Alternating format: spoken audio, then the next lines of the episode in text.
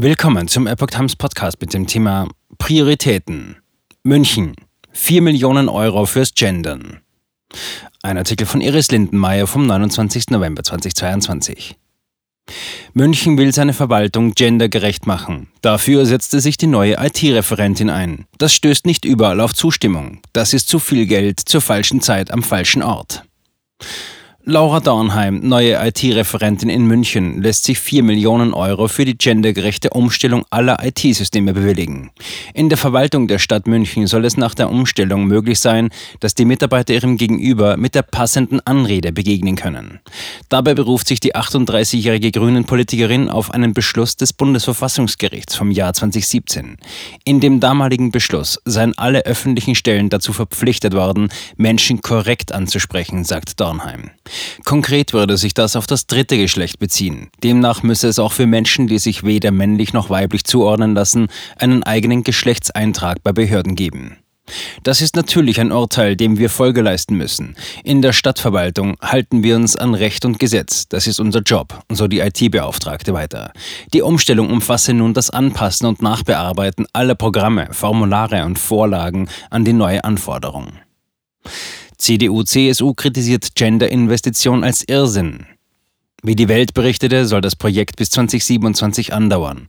Für CSU-Stadtrat Hans Hammer seien das völlig falsche Prioritäten. Das ist zu viel Geld zur falschen Zeit am falschen Ort, so der 50-jährige Hammer. Sein Antrag, das Gendergeld erstmal einzusparen, wurde abgelehnt.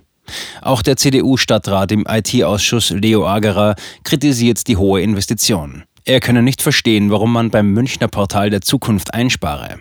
Dieses Projekt habe rund eine Million Euro gekostet und es beinhaltet Digitalisierungsmaßnahmen, die für jeden Bürger von Nutzen seien. Als Beispiel nennt er eine bessere Kommunikation mit der Verwaltung, denn es gäbe dann Plattformen für die Digitalisierung ihrer Geschäftsprozesse. CSU-Generalsekretär Martin Huber bezeichnet es als einen Irrsinn, 4 Millionen Euro fürs Gendern auszugeben. In Zeiten von explodierenden Kosten bei Energie und Lebenshaltung sei dieses Signal ein Schlag ins Gesicht, so der Abgeordnete des Bayerischen Landtags. Die Grünen zwingen allen ihre Ideologie auf, koste es, was es wolle, schreibt er in einem Twitter-Eintrag. Wie München TV vergangenen Dienstag berichtete, sei das Urteil des Bundesverfassungsgerichtes von 2017 aber nicht zeitgebunden. Somit hätte man diese große Investition in diesen Krisenzeiten auch in anderen Bereichen einsetzen können. Mit der Forderung des dritten Geschlechtes im Geburtenregister hatten sich die Richter im Jahr 2017 auf das im Grundgesetz verankerte geschützte Persönlichkeitsrecht bezogen. Konkret hatte damals ein intersexueller Mensch den Antrag auf Änderung seines Geschlechts auf inter oder divers im Geburtenregister gestellt. Er war nach der Geburt als weiblich eingetragen worden. Einer später durchgeführten Chromosomenanalyse zufolge sei er aber weder Frau noch Mann.